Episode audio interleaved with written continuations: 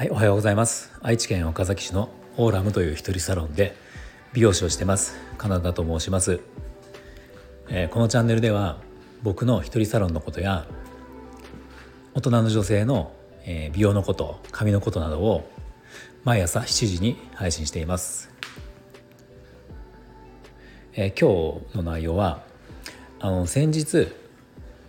美容室でのブロー美容室で美容師さんにブローをしてもらってる時目を閉じて寝てると損をしますよっていうお話をしたんですね。でまあその内容っていうのはあの、まあ、美容美容師さんが手でこう乾かしなんとなく乾かしてる中にすごくテクニックが詰まってるので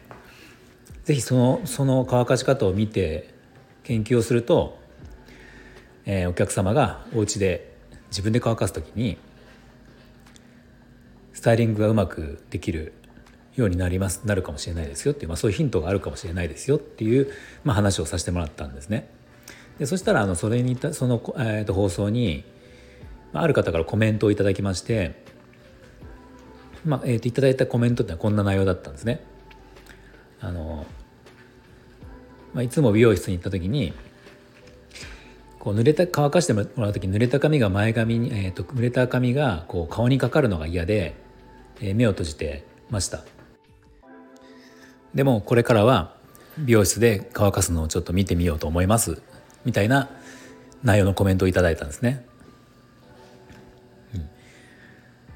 であのそう確かに濡れた髪が顔にかかるの嫌ですよねもちろんあの、まあ、特に女性はメイクもしてるし、まあ、気持ちのいいもんじゃないんですよ。なんですけど実はこの顔に乾かす時に顔にこう髪をかけて乾かすっていうのも実はこれ意味があったりするんですね。でこれ何かっていうとあの顔の周りに立体感を出すために、えー、そうやって乾かすことがまあ多々あるんですよ。うん例えば、まあ、前髪がある髪型はもちろんそうですね。前髪はペタッとしたくない。ふわっとしたい時に、えー、前に乾かすっていうのもあるしあとはあのまあ長めの前髪を斜めに流すとか。ちょっと分け目があるようでないようなスタイル。うんと分けるんだけどパカッと線をつけたくないような場合だったりとか。うんとそのマッシュマッシュ系のスタイルとかちょっとこう顔の上顔の上おでこの上のあたり、うん、トップの部分にふわっとこう丸みがあるボリューム感のあるスタイルとかまあ前髪が長めでこう分け目がある場合でも少しこう立ち上がりが欲しい場合とか立体感が欲しい場合とかっていうのはあのー、前髪あたりの髪を前に持ってって乾かしたいんですね。うん、でこれ逆に例えばそうやって、えー、顔にかけないように乾かそうとすると例えば前から風を当てるとかそういうことになるわけじゃないですか顔に顔をこう出すような感じで乾かすようになりますよね。でそのやり方をしてしまうとなんか変な立ち上がりがついてしまったりとか分け目がついてしまったりするしやすいんですね。なので、まあ、結構美容師さんはそれを防ぐためにこう前の方にバーッとこう顔にかけるような感じでわざとやることが多いですね。まあ、えー、多いというかかなり僕もほとんどそうやってやるし、まあ、それをしなくていい髪型っていうのはあのすごく長い前髪の長いというかワンレングスみたいな完全に分け目があるようなスタイルうんペタッとしていいスタイルですねそういう場合はもう分けておいて顔にかけないように乾かせることができるんですけどそうじゃないスタイルはもうとりあえず前髪顔の周りってすごくヘアスタイルで重要なのでもうあのタオルで拭いて一番水分がある状態でまずはそこを、えー、顔にかけるような感じでふわーっとこう乾かすことが、えー、かなり多いですね。僕,、まあ、僕は間違いなく多いしおそらく多くの美容師さんはそれはやってると思います。うん、なのでまあそういう意味があるってことですね。まあ、何もこう意地悪でやってるわけでもないしあのなんだろうお客様のことを考えてない美容師さんっていうわけでもなくて、まあ、そういった意味があるんですよ。うん、でまあこれは仕上がり重視ヘアスタイルの仕上がり重視だとこういうことになるんですけど、まあ、中に昔僕あの、まあ、ある働いてたお店でその先輩に言われたことがあるのがお客様の、ね、こう髪乾かす時に顔にかかるのは不快だからなるべくかかんないようにやりましょうっていうようなことを、まあ、教えてもらったことがあったんですけど、まあ、それも確かに一理あるというか間違いじゃないですよね。でもその場合は、まあ、どちらかというとヘアスタイルの仕上がり重視というよりはうんと、まあ、接客というか、まあ、お客様の、えー、不快なことはやめましょうって、まあ、そっちの考えなん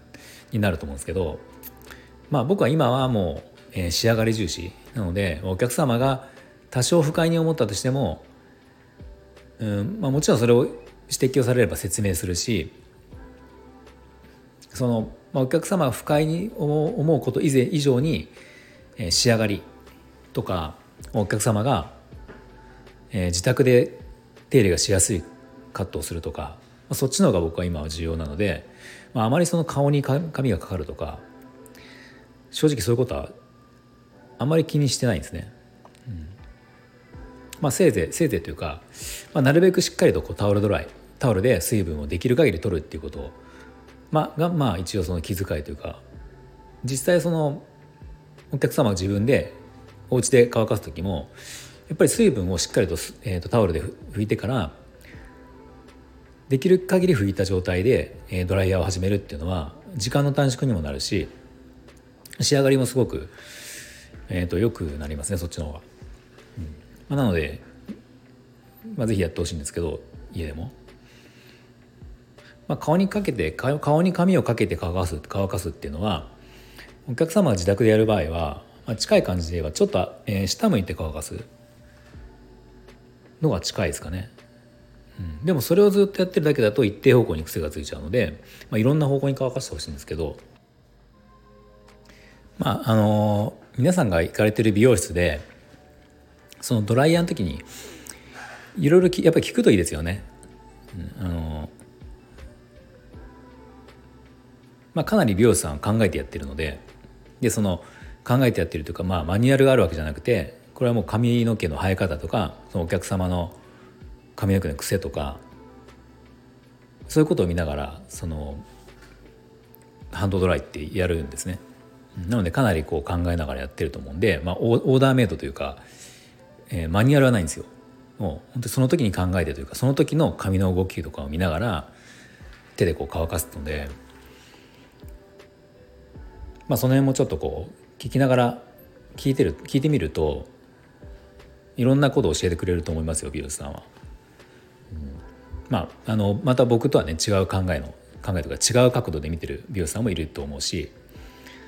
もっとこう、もっと細かく考えてる人とかねいると思うので、ちょっと聞いてみると面白いし、まあ、それが結構その自宅のスタイリングに役に立つことっていうのはまあよくあるので、はい、ぜひ一度聞いてみてください。はい、で今日はあの美容師さんが顔に髪の毛をかけて前に乾かすのにもちゃんと意味があるんだよっていう話を話でしたね。はい、では今日の、えー、内容が少しでも役に立ったと思ったらいいねボタンを押していただけると嬉しいです。またあの僕の放送を今後も聞いていただける方は、えー、スタンド FM のアプリがもしない方は入れていただいてそうするとあのフォローができますので是非そちらもお願いします。はいでは今日も最後まで聞いていただいてありがとうございました。